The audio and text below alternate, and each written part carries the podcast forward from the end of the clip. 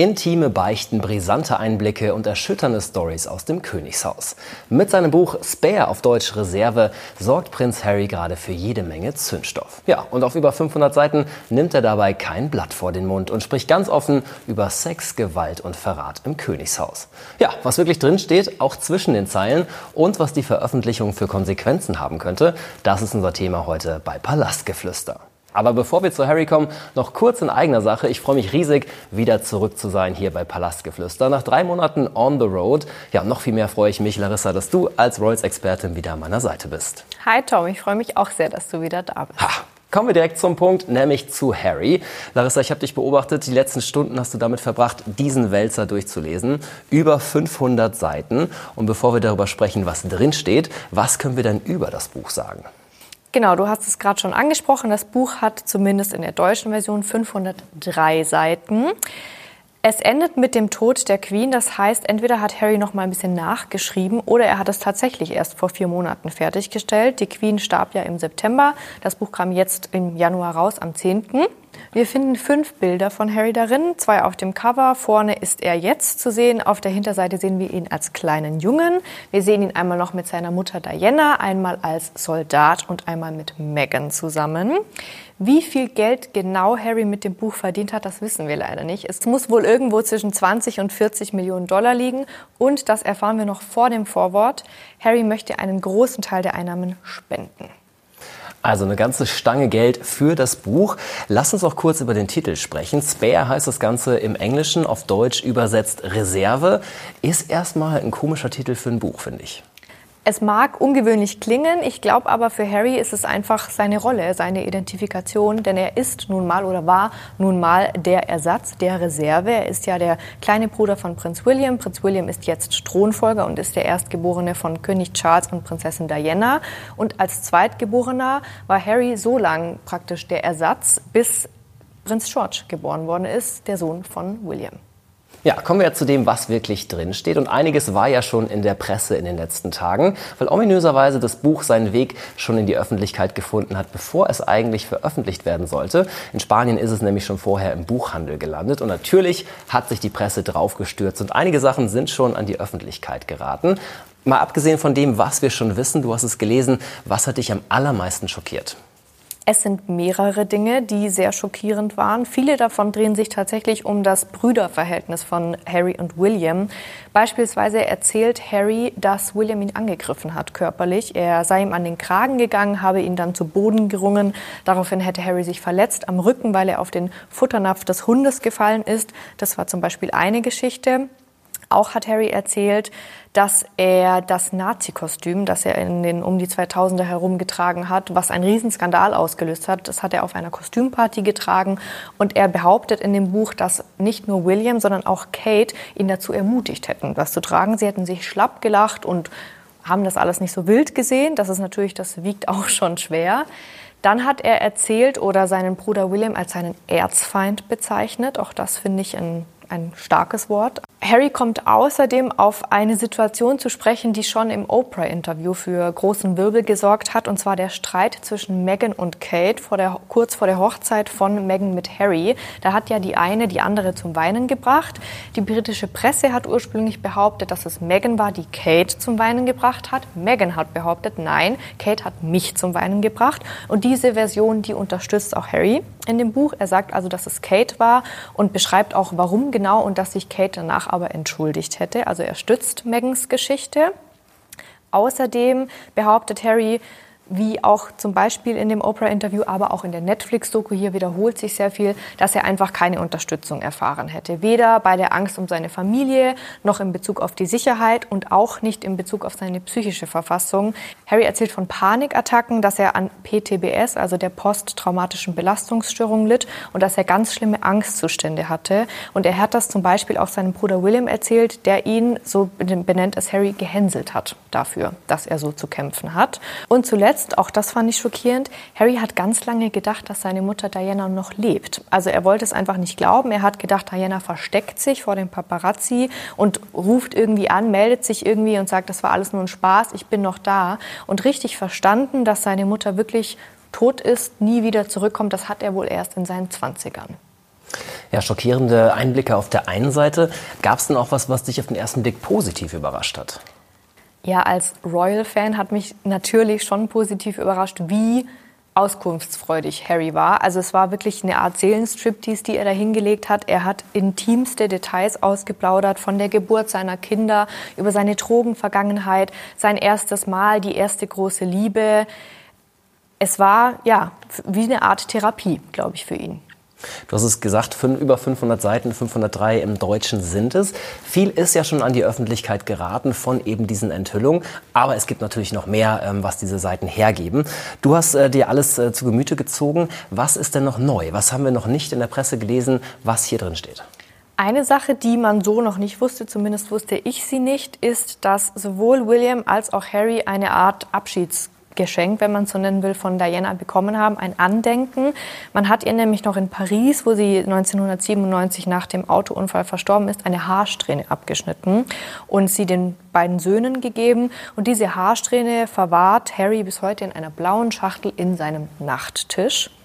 Äh, und die bedeutet ihm natürlich unfassbar viel. Er hat auch äh, an einer Stelle erzählt, als er in den Krieg gezogen ist nach Afghanistan, dass er eigentlich alles, was ihm etwas bedeutet, in einen Koffer packen konnte, außer eben diese Haarsträhne. Die hat er zu Hause gelassen. Außerdem haben wir erfahren, dass Harry erst aus der Presse von Williams Verlobung erfahren hat. Dabei war er Trauzeuge. Auch das sagt er stimmt nicht so wirklich ganz. Er war eigentlich gar nicht der Trauzeuge. Der Palast hat das aber so kommuniziert, weil es nach außen hin eben den Anschein hat erwecken sollen. Und das ist deshalb komisch, weil sich William und Harry zuvor tagelang gemeinsam auf einer Reise befunden haben und William sein Bruder wohl laut Harrys Aussage trotzdem nicht erzählt hat, dass er sich mit Kate verlobt hat. Und dann gab es noch eine Sache, die ich mehrmals lesen musste, um sie zu glauben. Harry hat einen sehr, sehr detail, detailreichen, einen sehr detaillierten Geburtsbericht von Archie und auch Lilibet abgeliefert. Er hat zum Beispiel erzählt, dass er bei Archies Geburt vor lauter Nervosität das ganze Lachgas eingeatmet hat und an der Stelle, als Megan dieses Lachgas dann gebraucht hätte, weil die Schmerzen zu groß geworden sind unter den Wehen, gab es kein Lachgas mehr, weil Harry das ganze Lachgas weggezogen hat sozusagen. Sie hatten auch ein Bild dabei von Diana in einem silbernen Rahmen. Das war wohl Megans Vorschlag, dass sie wieder bei sein soll. Und bei Lilibets Geburt fungierte Harry so ein bisschen als Geburtshelfer. Er hat nämlich eigentlich mehr oder weniger geholfen, sie zur Welt zu bringen. Denn er hat, nachdem das Köpfchen draußen war, ähm, ihr, ihren Körper, ihre Schultern aus Megan herausgezogen sozusagen. Das ist natürlich schon was, wo man im Traum nicht daran gedacht hätte, dass Harry wirklich so weit geht und solche privaten Grenzen überschreitet. Ja, sehr intime Einblicke, die er da gibt in sein Leben. Da stellt sich natürlich die Frage, warum macht er genau das? Also warum dieses Privateste vom Privaten so breit öffentlich darlegen? Ganz einfach gesagt, Harry hat keine Unterstützung mehr vom Königshaus. Charles hat ihm den Geldhahn zugedreht. Auch die Sicherheitsleute wurden abgezogen. Das heißt, Harry muss seinen Lebensunterhalt selbst verdienen. Er hat an einer Stelle auch verraten, dass er und Meghan für das Haus in Santa Barbara eine Hypothek aufnehmen mussten. Äh, so viel dazu. Und ich glaube schon auch, dass es für Harry, wie vorher angesprochen, eine Art Therapie war. Ein, ein Seelenstriptease, den er vielleicht auch gebraucht hat. Und ich glaube auch, dass er unbedingt gehört werden will und auf der anderen Seite sehr lange eben nicht gehört worden ist auch vom Palast. Er sagt nämlich, liebe Welt, lieber Paar, also lieber Charles und lieber Willy, lieber William, lieber Bruder, hört hin, lest. Und er hat auch in den Interviews, er hat ja auch ein paar Interviews davor gegeben, hat er auch gesagt, er wünscht sich, dass seine Familie dieses Buch lesen wird. Und das eine ist natürlich, was da geschrieben steht, das andere, was man ja so ein bisschen zwischen den Zeilen wahrscheinlich lesen kann. Du sagst es gerade, es war ein Seelenstriptease, den er wahrscheinlich gebraucht hat in der Form. Was kann man denn zwischen den Zeilen lesen oder was hast du zwischen den Zeilen lesen können? Ganz oft Verzweiflung, eben genau weil man ihm nicht zugehört hat, dass er mit Worten, dass Worte nicht mehr ausgereicht haben, dass trotz, trotz trotz der Tatsache, dass viele Dinge angesprochen wurden, sie gar nicht bei den Gegenübern ankamen, dass er sich sehr ohnmächtig gefühlt hat. Und ich glaube, was, was wir alle vermutet haben und wozu Harry auch ganz offen steht, dass er den Tod seiner Mutter nach wie vor nicht mal im entferntesten hat verarbeiten können. Er hat ja jetzt therapeutische Hilfe und das hilft ihm auch sehr. Die ganzen Erinnerungen, die er jahrelang verdrängt hat, jahrzehntelang verdrängt hat, kommen jetzt wohl langsam zurück. Das erzählt er auch im Buch. Und ich glaube, Harry hat das einfach gebraucht seine Wahrheit, seine Sicht der Dinge zu erzählen. Man sieht auch oder liest auch, dass er beispielsweise die Queen kein einziges Mal angreift. Also er hat sich natürlich beschwert und auch oft mit der Queen über die Situation gesprochen, dass es ihm nicht gut geht, dass es Meghan nicht gut geht, dass er Angst hat um deren Sicherheit. Aber auf die Queen lässt er nichts kommen. Sie ist für ihn, seine Granny, wie er sie nennt, ist für ihn unantastbar. Auch Charles greift er vergleichsweise wenig an.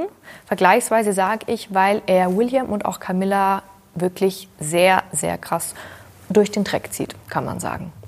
Und er kam ja auch sehr in der Vergangenheit, du hast es gerade angesprochen, mit Diana zum einen, aber er spricht auch über seine erste große Liebe. Was sagt er denn über Chelsea Davy ganz genau? Chelsea Davy ist für Harry, glaube ich, bis heute ein besonderer Mensch. Sie war seine erste große Liebe. Sie hatten ja auch die Beziehung einmal beendet und kamen dann noch einmal zusammen. Das zeigt also, wie viel sie ihm bedeutet hat. Und er war, glaube ich, ähnlich wie bei Meghan hin und weg von Chelsea, weil Chelsea so was Erfrischendes hatte. Er sagt, sie hat nicht am Thronsyndrom gelitten. Das bedeutet, Harry hatte oft das Gefühl, dass Frauen, wenn sie ihm die Hände geschüttelt haben, schon imaginär sich ein Leben als Königin erträumt haben. Und er meinte eben, dass Chelsea genau das nicht getan hat. Ganz im Gegenteil. Chelsea wusste gar nicht, wer Harry ist und was er tut. Das kommt uns bekannt vor. Das hat auch Meghan behauptet. Bei Chelsea ist es vielleicht deshalb etwas glaubwürdiger, weil Chelsea aus Zimbabwe kommt, gar nicht in Großbritannien geboren ist. Das kann daran liegen. Und Chelsea hat sich auch sehr gut mit Kate beispielsweise verstanden. Sie waren auch sehr lange zusammen. Aber ja, gehalten hat die Beziehung dann leider trotzdem nicht. Genau, das ist der Punkt. Du hast es gesagt, die Trennung gab es ja schon mal bei den beiden. Dann haben sie sich wieder zusammengerauft. Letztendlich gab es dann doch final die Trennung, obwohl ja eigentlich alles ganz gut zu sein schien. Warum haben sie sich trotzdem getrennt? Harry sagt, dass er Chelsea das ganz einfach nicht antun wollte. Das Leben im goldenen Käfig, so beschreibt er es. Er sagt auch selbst, wenn er sich ein anderes Leben hätte aussuchen können, dann hätte er das getan oder würde das nach wie vor tun. Und er wollte nicht, dass Chelsea ihren Freigeist verliert, dadurch, dass sie eben in in diese royale Form gepresst wird, die man einnehmen muss, wenn man einen Royal heiratet. Ja, jetzt haben wir schon viel über den Inhalt gesprochen, was hier drin steht. Sprechen wir noch über die Konsequenzen und die Folgen, die das Ganze haben kann. Die ganze Welt redet gerade über Harry. Äh, das Königshaus hält sich aktuell noch zurück. Aber was hat denn das jetzt für Konsequenzen ganz konkret? In meinen Augen schadet Harry am allermeisten mit großem Abstand Camilla seiner Stiefmutter.